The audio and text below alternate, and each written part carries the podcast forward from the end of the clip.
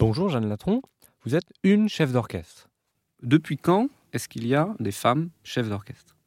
Tout d'abord, le, métier de, musicien d'orchestre et l'orchestre en, général était uniquement masculin, 100% masculin.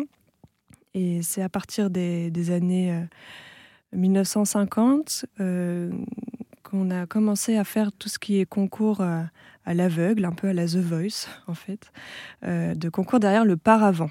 Les premières femmes ont commencé à intégrer les orchestres à partir de voilà, 1950. Les premières femmes euh, qui ont été euh, admises devant l'orchestre, j'ai envie de dire, ce sont des compositrices qui dirigeaient euh, leur œuvre. On dit que la première femme chef d'orchestre professionnelle française s'appelle Jeanne Évrard.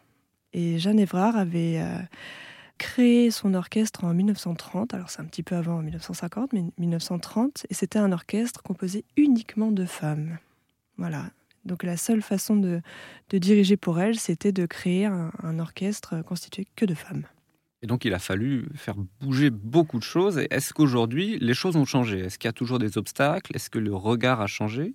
Alors les, les, choses ont vraiment énormément évolué dans le bon sens. Il y a de, plus en plus de femmes euh, qui, dirigent les orchestres.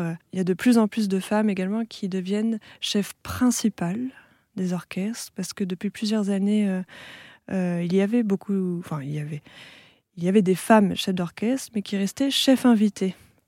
Et d'ailleurs, si on regarde les, les classes de direction d'orchestre, il y a totalement la, parité maintenant, aujourd'hui, et les choses évoluent. On est dans une période de transition. Vous diriez que vous êtes optimiste pour l'avenir de ce métier? Je suis optimiste, tout à fait.